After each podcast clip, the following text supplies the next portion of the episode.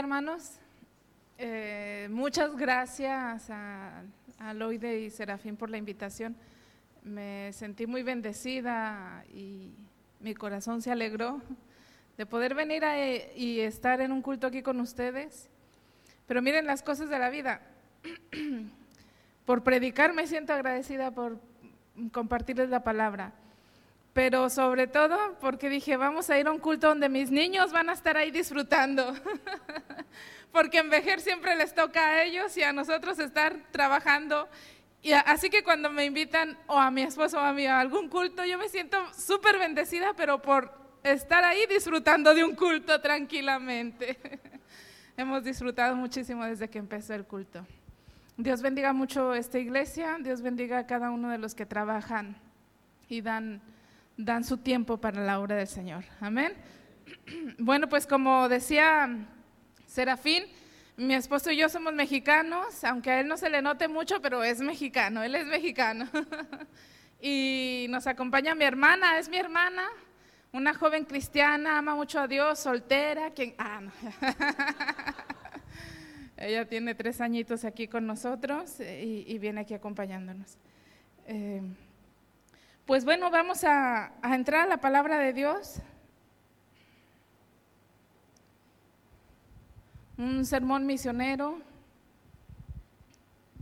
Este, tenemos siete años aquí en España, nosotros ya rápido pasa el tiempo, Dios nos llevó a vejer sin saber, sin pensarlo, pero Dios tiene siempre planes muy preciosos y muy específicos y a veces no nos damos cuenta, pero, pero cuando estamos dentro de su voluntad, caemos a donde Dios nos quiere llevar. Amén. Vamos a orar primero. Padre, gracias por este momento, gracias por la vida de cada uno de tus hijos y de tus hijas que están aquí que el día de hoy salieron de su casa para llegar a este lugar a agradecerte, a bendecirte, a exaltarte, pero también para aprender de ti, mi Dios. Nunca terminaremos de aprender de ti, nunca.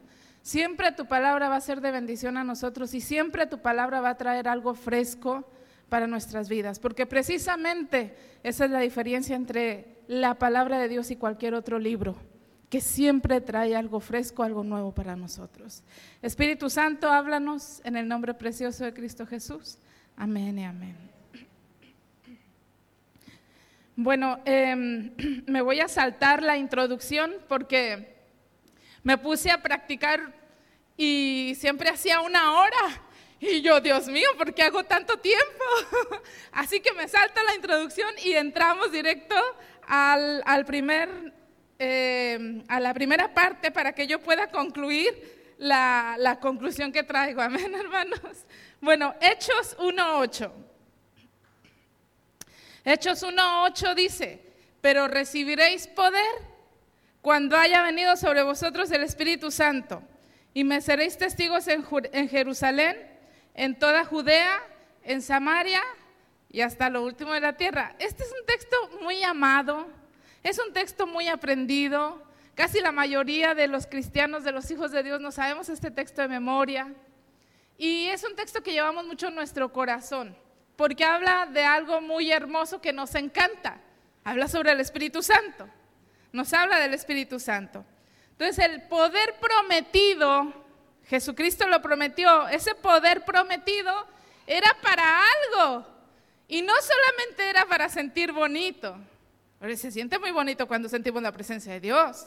Nos sentimos fortalecidos, nos sentimos reanimados. Es precioso. Pero el propósito principal es, entre otras cosas, dar a conocer a Jesús. Dar a conocer a Jesús en donde, en donde estemos.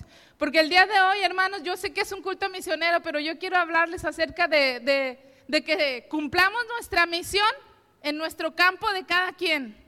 El campo de misioneros de su escuela, de su casa, de su ciudad, de su ciudad vecina y luego ya después se van a donde quieran irse a lo último de la tierra. Pero de eso quiero hablarles y para eso necesitamos nosotros tener esa comunión con el Espíritu de Dios. Desde ahorita yo empiezo diciéndoles esto, mis amados. Necesitamos comunión con el Espíritu de Dios para que podamos despertar y decir, ay, esa persona necesita que yo le hable de Cristo. En mi casa necesitan que yo les hable de Cristo. En mi escuela, ese profesor necesita que yo le hable de Cristo. El año pasado mi hermana estaba en la clase, en su escuela, y el profesor de filosofía le lanzaba mucho acerca de Dios y ella no se aguantó y le dijo esto y aquello y aquello, y están los dos y llega y me platica, mira que el maestro dijo esto y yo le dije aquello y con la Biblia y, y le dije, ay, tremendita, a ver si no te va a agarrar mala fe ese maestro. Y pobrecita de ti después. Ay, Esmeralda, a ver cómo sales el año. Salió con en esa clase salió con casi el 10. Se hicieron amiguis. El de filosofía y ella que habla de Dios y él que le echa a Dios y ella que defiende que, que, que todo de Dios. Hermanos, no sabemos en qué momento pensamos que cierta persona nos va a rechazar y nada que Dios nos va a usar para hacer de bendición a esa persona. Dios te va a usar. Bueno, dice, y me seréis testigos en Jerusalén, en toda Judea y hasta lo último de la tierra. ¿Qué es un testigo? Es aquella persona que atestigua, no sé, a mí los diccionarios a veces me dan risa. Es una persona que atestigua y digo, ¿y qué es atestiguar?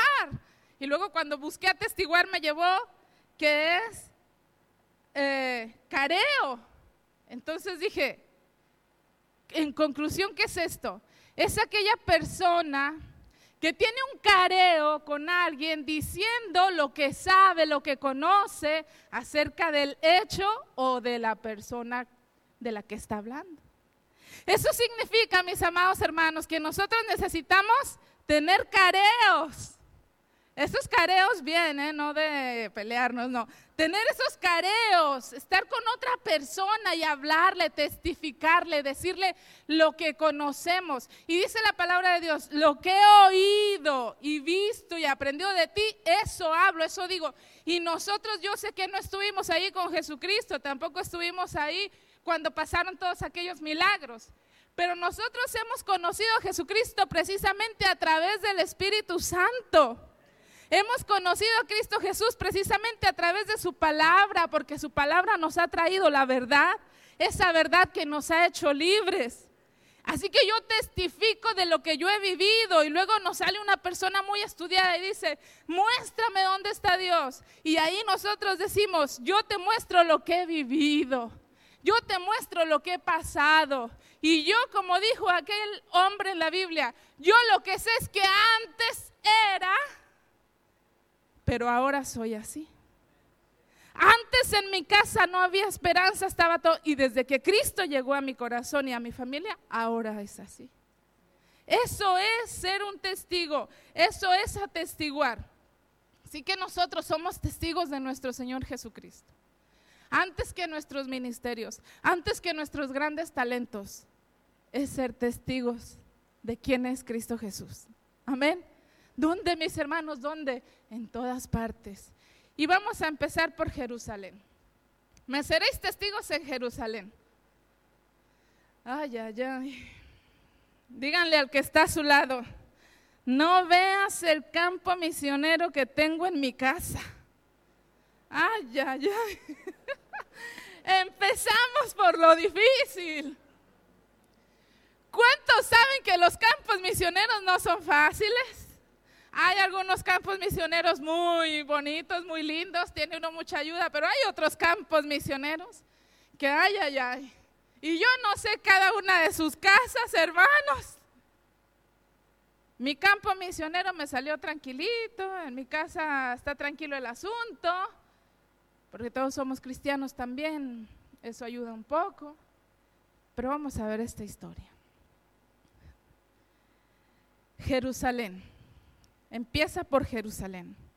Empieza por Jerusalén. Todo buen misionero, todo hombre, toda mujer que realmente quiere servir a Dios, empieza por Jerusalén. Y empezamos por la obra misionera más difícil, pero también la más importante, la más trascendente, la más llena de amor, la más implicada, porque es con nuestra familia, es con nuestros hijos, es con nuestros padres, es con la esposa que no quiere eh, ir a la iglesia, que no quiere seguir a Cristo, es con el esposo que no quiere seguir a Cristo. Es con los padres que están ahí en tu casa que no quieren, que dicen, es que tú estás loco. Con ellos es tu obra misionera. Ahí está tu campo misionero y a veces ese campo misionero parece una guerra en la que tú estás ahí en medio. Tú, el hijo de Dios, la hija de Dios, que tiene al Espíritu de Dios en su vida. ¿Y qué vamos a hacer? Algo tenemos que hacer.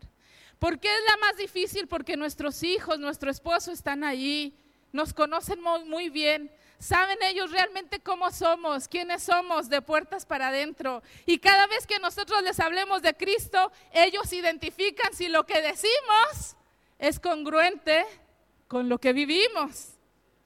Otra gente no. En la escuela no lo saben, en el trabajo tal vez tampoco, en la calle tampoco, pero predicarle, evangelizar a tus hijos que te hacen enfadar, hermanos, es que hacen enfadar un montón los hijos, ¿eh? Chicos, Dios los bendiga, pero uff. pero predicarle, hablarle de Cristo, hablarle del amor de Dios. A la familia que tienes ahí, que te ve cuando te pones estresado. Por eso es lo más difícil. Pero es lo más hermoso mirar cómo llevas a los pies de Cristo a tus hijos. Cómo llevas a los pies de Cristo a tus padres. Cómo llevas a los pies de Cristo a tu esposo. Vamos a ver esta historia. Permítanme contárselas porque es una historia muy larga, es todo el capítulo, entonces permítanme contárselas. Primer libro de Samuel, capítulo 25, versículo del 1 al 38. Esta es la historia de Abigail, Nabal y David. Entonces dice la Biblia que Abigail, la esposa de Nabal, era una mujer muy guapa, muy amable. Era una mujer muy inteligente, muy sabia, así como todas nosotras. Nos, hermanas, no se rían. Amén, amén. Amén. Guapa, inteligente, sabia. Bueno, donde sí se le fue a Abigail fue con el esposo, porque dice la Biblia que el esposo, miren nada más, era insolente tenía mala conducta, era mal geniudo y ni siquiera se podía hablar con él. De ese tipo de personas que ni siquiera se pueden entablar una conversación porque apenas les está diciendo a uno algo y ya se ponen que explotan. Así era Naval, el esposo de Abigail. Chicas, pregúntenme, ¿qué le vio Abigail a este hombre, si ella era guapa, simpática, sabia y todo eso, no lo sé, me quiero imaginar que la casaron con él. Porque si escogen, debemos de escoger bien. Entonces, imagínense el campo misionero de esta mujer. Ella amable, ella simpática, ella buena gente, ella muy prudente en su manera de hablar pero casada con un hombre insoportable, con un genio terrible, que era muy em, insolente y tenía una conducta muy mala. Imagínense cómo estaban las cosas en esa casa, que dice la Biblia que los mismos criados decían, no es que con, con el Señor ni se puede hablar. ¿Cómo estaban las cosas ahí? ¿Era fácil para Abigail? No, no, yo no sé cómo sean los papás de ustedes si viven en su casa.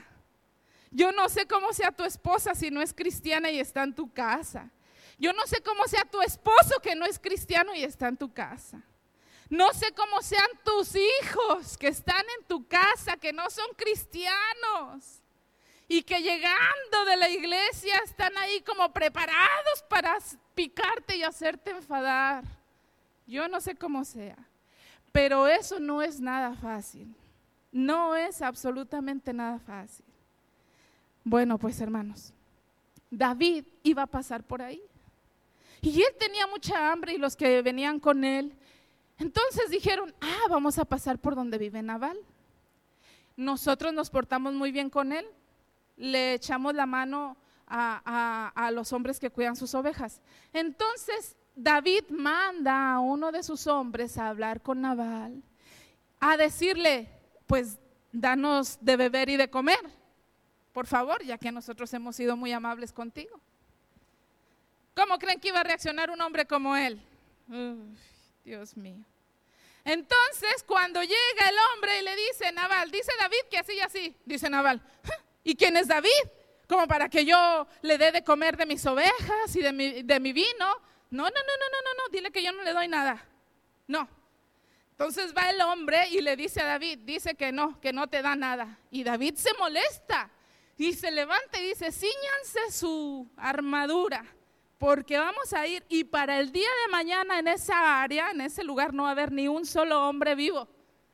Ellos estaban dispuestos a salir de ahí directos para allá a hacer guerra y matar a todos los hombres por el desprecio que había hecho Naval, por culpa de uno, mal geniudo, mal carácter, por culpa de él. Pero entonces dice la palabra de Dios que uno de los criados supo lo que estaba pasando y fue a hablar con la esposa, fue a hablar con Abigail y le dijo, mi señora, mire, su esposo hizo esto, esto y esto. Y dice Abigail, no me sorprende, ya lo conozco. Y dice la Biblia que rápidamente Abigail empieza a hacer algo para que David no vaya a hacer daño a esa región.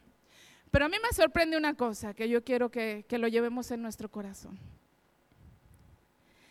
Miren cómo la gente identifica a las hijas de Dios, a los hijos de Dios. Miren cómo este criado dijo, mi jefe es tremendo y terrible. Viene un gran problemón hacia esta ciudad. Pero yo sé que hay una mujer en la que hay cordura. Pero yo sé que hay una mujer en la que está Dios. Pero yo sé que ella va a poder hacer algo.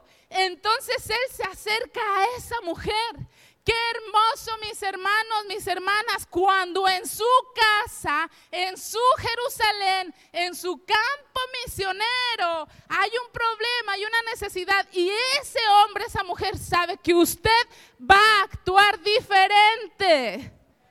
Ese hombre, ese niño, ese jovencito sabe, mi mamá va a actuar diferente, mi mamá va a hablar diferente, mi mamá va a tener una solución porque Cristo está con ella, porque ella sirve a Dios, porque mi padre es un hombre de fe, porque mi padre es un hombre que cree en Dios y porque su Dios ha hecho milagros en él. Y a veces los hijos ni siquiera creen en Dios, pero saben el poder que ese Dios tiene en su padre.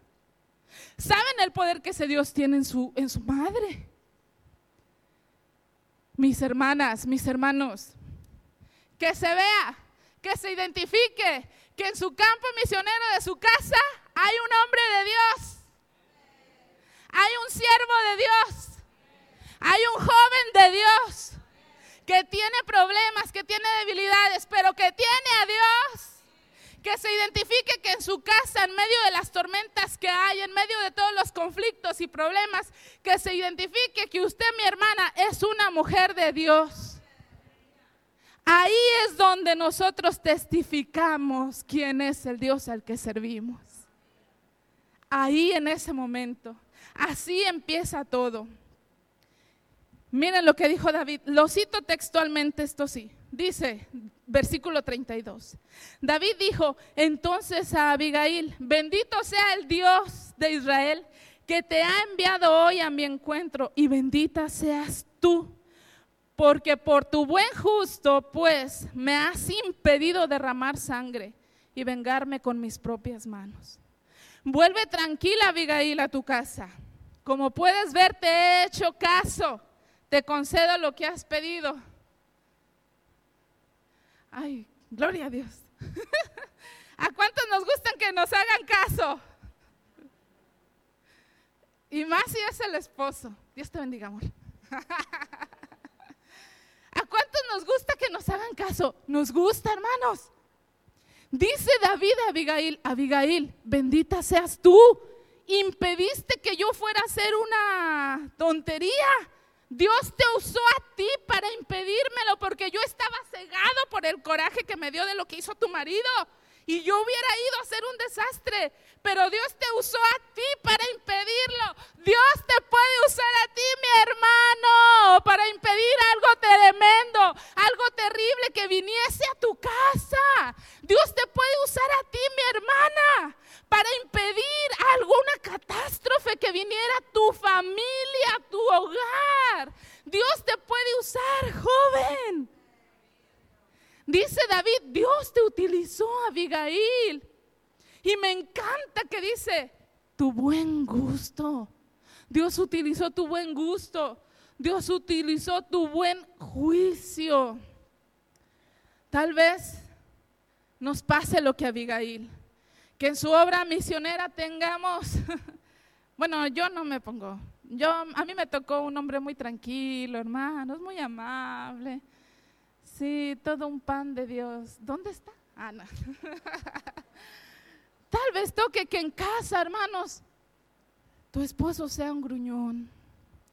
Tal vez toque que en tu casa, tú llegando de los cultos, de los cultos, te toca encontrarte con un hombre que empieza a juzgarte, que empieza a criticarte, que empieza a mirarte cualquier detallito pequeñito con una lupa para empezar a decirte acerca de lo que crees, para empezar a decirte acerca de tu Dios. Tal vez te toca llegar y desde antes de llegar decir, Dios mío, a ver con qué me voy a encontrar llegando a la casa. Y tú no tienes la culpa porque tú puedes ser una mujer como lo era Abigail, una mujer buena, una mujer amable, una mujer sencilla, una mujer prudente. Pero al igual que Abigail, hay una diferencia entre uno y otro no reaccionaba igual ella porque ella era diferente. Y yo te digo en esta tarde que en el nombre de Jesús tú siempre puedas decir, Señor, ayúdame a no reaccionar igual como reaccionaría Él, con no reaccionar igual como Él lo hace, porque entre Él y yo hay una diferencia. Está Cristo Jesús, está tu Espíritu Santo y que tu Espíritu Santo me fortalezca. Amén. Aquí hay una mujer que era diferente, hay una mujer que tenía buen juicio, buen juicio. En Cristo hay esperanza, en Cristo las cosas son diferentes, en Cristo las cosas pueden cambiar. Que miren, que miren, esa hermana, mi esposa va a la iglesia esa de, los evangelistas, dicen aquí, mi esposa va a esa iglesia de los evangelistas y ellos mismos puedan identificar y decir, eh, no me gusta, eh, eh, eso para mí no está bien, pero yo la he visto que a ella le hace bien.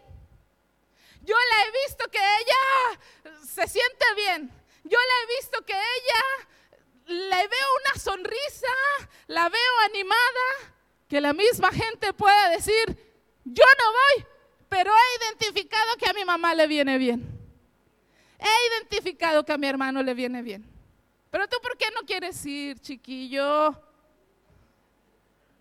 No, es que esto, es que aquello. Pero se está dando testimonio de que aquí, en Cristo, hay libertad y hay salvación y vida eterna. Ven, hermanos. Vimos a una mujer que vivió un problema y su buen juicio lo usó para solucionar ese problema. Que nuestro buen juicio nos ayude a nosotros en nuestras casas. Y el buen juicio no significa ser perfectos. No te pongas cargas en tu vida. El buen juicio no significa que seas perfecta, no significa que seas perfecto. El buen juicio no significa que a todo le vas a decir que sí a la persona que te está agobiando. El buen juicio no significa que a todo le vas a decir que no para que esté contento. El buen juicio se quiere decir saber actuar bien ante las acciones que nos llegan a nuestro hogar, ante las cosas que llegan a tu casa. No sabes qué hacer, no hables. Ponte a orar a Dios para que te dé un buen juicio ante lo que estás viviendo. Y ahí estarás dando testimonio de quién tú eres, hija de Dios, y que ellos después digan, yo quiero conocer a Cristo, yo quiero eso que tú tienes.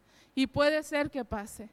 Rápidamente les digo, eh, cuando nosotros estábamos como misioneros en la Sierra Tepehuana, se llama de Durango, eso es no, no crean que es la sierra como la sierra de Cádiz tan bonita. No, no, no, eso es una casa aquí y a una hora otra casa y en medio de selva. Eso es allá, así.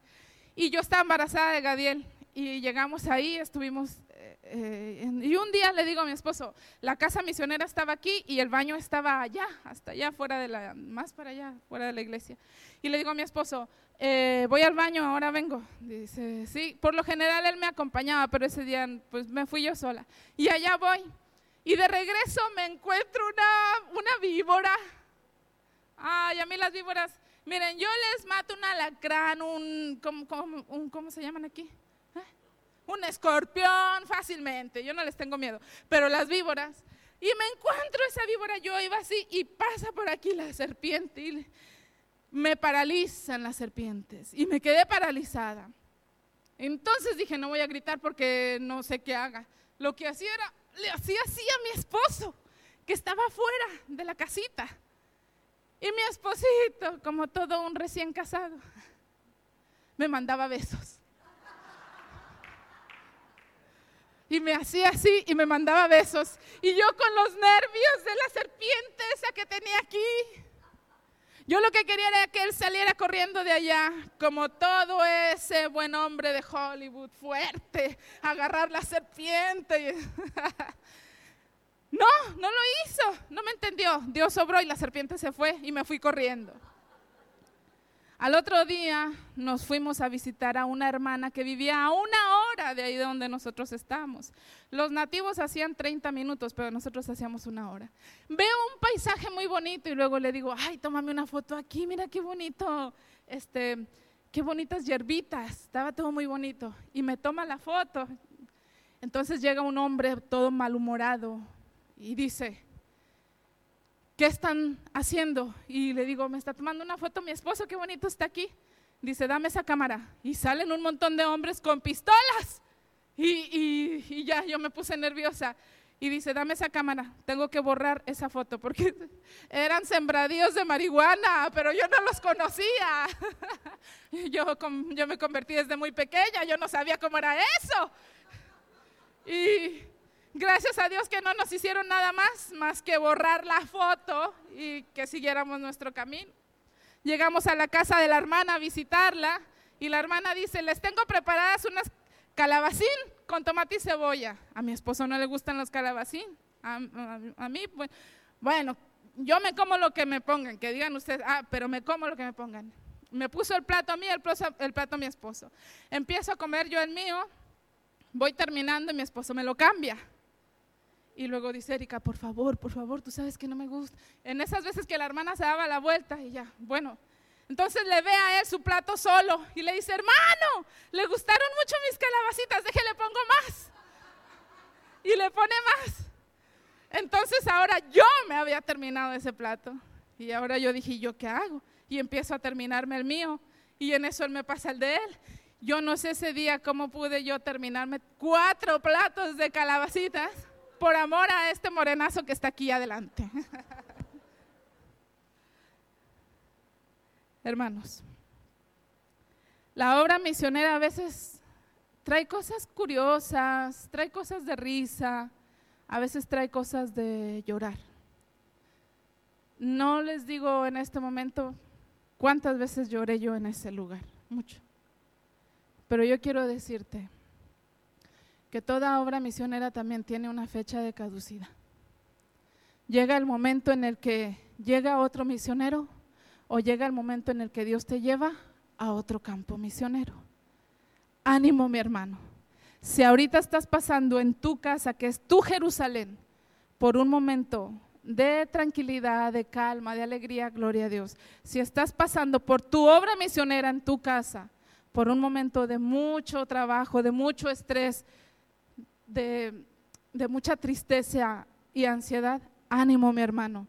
Dios te va a usar ahí en ese lugar. Disponte en las manos de tu Dios y que Él sea usándote a favor de tu esposa o a favor de tu esposo y para la gloria de Él. Amén. En el nombre de Jesús. Bueno, dice Lucas capítulo 10, versículo del 30 al 37, se los voy leyendo también para que avancemos. Ahora vamos con Judea, Samaria.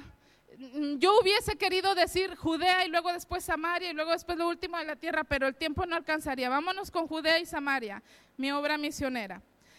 Lucas 10, 30 al 37. Bajaba un hombre de Jerusalén a Jericó y cayó en manos de unos ladrones. Le quitaron la ropa, lo golpearon y se fueron dejándolo medio muerto. Resulta que viajaba por el mismo camino un sacerdote, quien al verlo se desvió y siguió de largo. Así también llegó a aquel lugar un levita. Y al verlo se desvió y siguió de largo. Pero un samaritano que iba de viaje llegó donde estaba el hombre y viéndolo, escuchen bien esto, Número uno, se compadeció de él, se acercó y le curó sus heridas con vino y aceite y se las vendó y luego lo montó sobre su propia cabalgadura y lo llevó a un alojamiento. Lo cuidó y al día siguiente sacó monedas de plata y se las, las dio al dueño del alojamiento para que lo cuidara porque él se tenía que ir. Esta es la parábola de del buen samaritano. Pero esta parábola tiene algo muy hermoso para nosotros. Lo que es traer a gente a los pies de Cristo. Ese es uno de mis más grandes deseos, mis más grandes oraciones es acerca de eso. Traer a gente a los pies de Cristo. Y Él nos explica un poquito cómo se hace. Esta historia del buen samaritano bien pudo haber sido en su comunidad o haber sido fuera de su comunidad porque dice que era de Jerusalén estaba entre Jerusalén y Jericó y el samaritano, pero no estaba en su casa. El buen samaritano iba pasando por la calle y se encontró a ese hombre allí malherido. Pasaron otros y no hicieron nada. Pasó él, hizo algo. Hermanos, ante la necesidad que hay en este mundo, la necesidad que tiene la gente allá afuera, Pueden pasar muchos de nosotros y no hacer nada, pero haz tú la diferencia. Pasa tú y tú háblale de Cristo. Pasa tú y tú haz algo por esa persona que necesita de Cristo. Amén. Dice que cuando él pasó este buen samaritano, que era, vamos a ponerle su obra misionera de, de Judea y Samaria, Vimos a un hombre que se compadeció. ¿Cuánta falta nos hace compadecernos de la necesidad espiritual de la gente?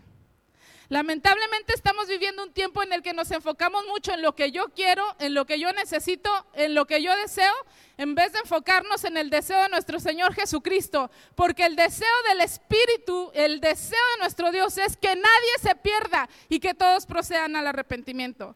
Lamentablemente estamos en un tiempo donde queremos que Dios nos use y estamos diciendo, Dios, ¿en qué quieres que, en qué quieres usarme? ¿Qué quieres hacer de mí? Y se nos olvida algo tan clarito que Dios nos dejó. Id y predicar el Evangelio. Eso es lo que Él quiere hacer contigo. Eso es lo que Él quiere usarte. Eso es lo que Él quiere hacer contigo y conmigo hablar. Dicen que había un hombre que estaba orando, orando, ese tipo de hombres espirituales, orando en su casa. Entonces llega un, toca el chico la puerta y le dice, Juan, este, allá afuera están diciendo que si tienes ropa para unos, unas personas que necesitan ropa. Ahora no, ahora no, yo estoy ocupado orando, después veré. Y se va. Y él sigue, Señor, dime, Padre, indícame, por favor, cómo me quieres usar, que yo quiero que tú me uses. Y le toca al amigo a la puerta. Juan, ¿qué pasa? Allá afuera hay una señora que dice que si le puedes ayudar porque dándole agua, un poquito de alimento. Que, ahora no, ahora yo estoy ocupado, estoy orando. Después, Señor, indícame en qué me quieres usar, que no entiendo, háblame. Juan, ¿qué pasa? Hay un hombre que quiere hablar contigo, lo miro como que está medio desubicado o loco, no sé qué tendrá, pero dice que quiere hablar contigo. Dile que ahora no, que yo estoy ocupado, que nadie se da cuenta que yo estoy orando, buscando la dirección de Dios a mi vida. Lamentablemente Juan se perdió de todo lo que Dios le estaba diciendo que hiciera por estar enfocado en otra cosa. Él ya tenía en la mira que era lo que él quería hacer no estaba pidiendo dirección de Dios. Estaba que, queriendo que Dios le dijera lo que él quería hacer, no lo que realmente Dios le quería decir. Entonces vemos a un hombre compadecido. Ten cuidado. ¿Nos gusta hablar de Cristo? Si nos preguntan acerca de quiénes somos o qué hacemos, nos gusta decir, yo soy cristiana evangélica, nos gusta decir, yo voy a la iglesia Puerta del Cielo, nos gusta decir, o, somos de los que nos quedamos callados. Bueno, pues miren, el, el evangelizar a alguien, el hablarle a alguien de Cristo es como un bebé. A mí me sorprendió mucho que en una ocasión me dice una hermana, este, Erika, ¿y qué pasó con la mujer que llevé el otro día? Yo, porque yo digo, yo llevo a la gente ya tú hazte cargo de ellos porque ese no es mi trabajo, es el tuyo. Y, yo le decía a ella lo que les voy a decir a ustedes. Si tú le hablas de Cristo a una persona, haz lo que hizo el buen samaritano. Cuídalo, cuídalo, dale tiempo, dedícale tiempo. Es como un bebé, yo no voy a, a, darle a mi bebé, ten, cuídalo tú, yo ya lo traje, ahí está amor, cuídalos tú, yo ya lo traje al mundo. No, si yo le hablé de Cristo, yo tengo que estar al pendiente de Él en su crecimiento. Es verdad que aquí los pastores dan las enseñanzas, es verdad que la predicación, es verdad todo eso, pero usted hermano, esté al pendiente de ese amigo que usted trajo a la iglesia. Dice la, la palabra, empezamos con esto. Él curó sus heridas. Así el buen samaritano empezó. Primero se compadeció y eso lo llevó a cuidar las heridas de ese hombre. Hay gente que tiene muchas heridas y está necesitando que tú le digas, esa herida que tienes en el corazón por lo que te hizo tu marido, por lo que te hicieron en tal lugar, Cristo te la puede sanar. Y así como Él sanó mi herida y me ha ayudado, te puede ayudar a ti. Hay a hablarles de Cristo para que Cristo cure esas heridas. Y luego continúa diciendo, lo llevó a un alojamiento. Hazlo tú también. No solamente les digas que Cristo les ama, no solamente les digas que en Cristo hay salvación y vida eterna. Tráetelos a tu iglesia. Tráetelos a la iglesia. ¿Y sabes por qué hay que traerlos a la iglesia? Porque dice la palabra de Dios que aquí es donde envía Jehová bendición y vida eterna. Dice la palabra de Dios que cuando llegamos a la iglesia y es donde el Espíritu de Dios empieza a hacer grandes cosas en tu vida, en la mía y en la de todos. Tráetelos a la iglesia. Y después dice que Él hasta pagó, pagó para que el hombre se lo cuidara porque él tenía que salir. Si toca invertir, invierte mi hermano. Vamos a tomarnos en serio lo que es compartir a Cristo en la calle. Invierte, invítalo a tomar un cafelito, llévatelo. Si tú le hablaste de Cristo a tu compañero y tu compañero te aceptó, te escuchó, agárralo, llévatelo a tomar un cafelito y empieza a hablarle de Cristo. Llévatelo a merendar, tráetelo para la iglesia, regálale algo que hable de Cristo, un libro, una Biblia, Invierte, invierte, hermano. No solamente digas, Cristo te ama, eh, te espero ahí en la iglesia, a ver cuándo te veo. Dale más importancia. Hay que invertir. Regálale a tu hijo una Biblia. ¿Tu hijo no es cristiano? Regálale una Biblia. ¿Tu hijo es cristiano? Regálale una Biblia también. Que ellos vean que a ti te interesa su vida espiritual. Hay un evento para matrimonios, tu esposa no es cristiana, invítala, págale todo lo que se necesita. Es más, dile, ¿cuánto necesitas, mi amor, para que te vayas de compras? Un día antes del evento. ¿Cuánto se les hace bien, mis hermanas? ¿Unos mil euros? No, no sean malgastadas. Dile, sí, yo te invito, vamos, mi amor. Hay un evento de matrimonios, invierte, págale el evento de matrimonios. A veces queremos que nuestros hijos vengan a Cristo, a veces queremos que nuestros hijos sirvan a Cristo, pero ni una Biblia les regalamos. Hay que invertir para ellos también. Va a haber un evento allá afuera en la calle, va a haber algo para mandarle a los misioneros. Vamos a dar, vamos a dar. Estoy trabajando en mi Judea, pero también estoy invirtiendo en Samaria y hasta lo último de la tierra. Amén. Bueno, dice Juan capítulo 17, versículo 14. Padre, yo les he dado tu palabra y el mundo los aborreció porque no son del mundo como tampoco yo soy del mundo. Esa frase es poderosa. Jesucristo dijo, yo les he dado tu palabra. ¿Y usted, mi hermano? Usted el día de hoy puede decir, yo le he dado la palabra de Dios a mis hijos. Yo le he dado la palabra de Dios a mi esposo. Así como ustedes lo ven, yo le hablo de Cristo. Yo le doy palabra.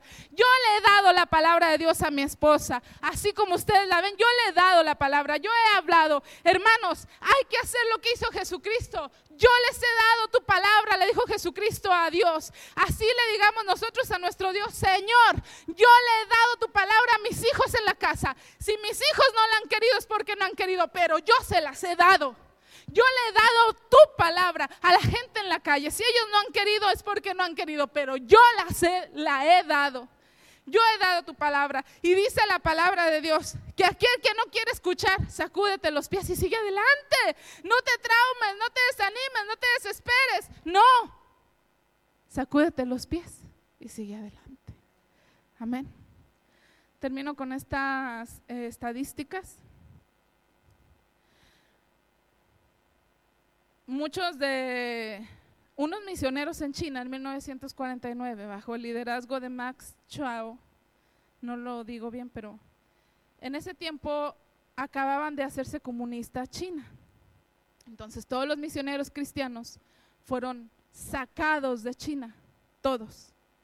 Y cuando los sacaron de China, los misioneros, pues como aman mucho la obra de Dios, no quisieron alejarse mucho y se quedaron en una isla vecina. Esa isla vecina es Taiwán. Cuando llegaron a Taiwán, el Evangelio empezó a crecer muchísimo. Y empezaron a haber iglesias por todas partes. Y después de muchos años, hasta hubo un lugar bilingüe. No, no, es tremendo todo lo que se hizo ahí. Pero resulta que no somos eternos. Y ellos empezaron a envejecer y empezaron a morir. Y cuando pasó esto, no había quien los reemplazara, no había quien los relegara, perdón, no había quien les sustituyera. Entonces, ¿por qué pasó esto? Porque ellos no supieron enseñar a otros lo que ellos sabían. En la actualidad el cristianismo en Taiwán está prácticamente extinguido. No hay cristianos evangélicos. Habrá de un montón de religiones, pero cristianos evangélicos hay muy, muy, poco. Sin embargo, en China hay mucho e-, evangelio. ¿A qué se debe esta diferencia? A que cuando los sacaron de China, los que se quedaron en China predicaban, pero también enseñaban a otros. Y los que se fueron a Taiwán predicaban y predicaban y predicaban. El día que ellos murieron, no hubo ya nadie quien siguiera. Hermanos, no solo prediquemos de Cristo, enseñémosles a otros a amar a Dios, a buscar a Dios y a servir a Dios. Nosotros estábamos orando mucho, mucho que Dios nos indicara qué hacer en Vejer, porque todo iba muy bien y de repente pasó algo y se estancó el asunto. Señor, ¿qué hacemos? ¿Qué hacemos? Y empezamos a orar. Y yo le decía Dios, manda gente comprometida, manda gente que te quiera servir, manda gente que quiera unirse, manda gente que quiera trabajar, manda gente que esté dispuesta. Y Dios empezó a mandar niños. Y llegan niños, y vengan niños. Este verano mi coche nuestro coche es de siete, siete plazas. Pues parecía autobús. Ahí ando llevando niños y trayendo niños a la iglesia. Y yo le dije a Dios, Señor, niños. Y Dios me dijo, sí. Así se los digo literalmente como Dios me lo dijo, sí. Tú me pediste gente comprometida, me pediste gente... Ah, pues ahí están, ellos están en el mejor momento para que tú les enseñes todo eso que tú quieres que sean. Enséñaselos y ellos lo van a aprender. El domingo pasado estábamos en medio del culto. Uno de los niños agarra una pandereta y dice, es que yo también quiero ayudar. Y, y todavía no aprende a tocar la batería. Entonces ni la guitarra y dice, yo también quiero ayudar, puedo tocar la pandereta. Le digo, vale, está bien, anda, toca la pandereta. Se subió y ahí está el niño con la pandereta, estamos en medio de la alabanza. Y termino la canción y, les digo, pues hermanos, así es, Dios es nuestra fortaleza. Y el niño agarra su pandereta y dice, amén, alabado sea nuestro Señor. Dale la palabra, da la palabra, da la palabra. Ponte de pie. Ponte de pie. Da la palabra. Da la palabra en tu casa. Da la palabra cuando andes en la calle. Da la palabra Aquí a esos niños que tú tienes para darles clases de escuela dominical, dales la palabra. Dios los puede usar. Y así vamos a tener presente en esta iglesia, pero también futuro en esta iglesia.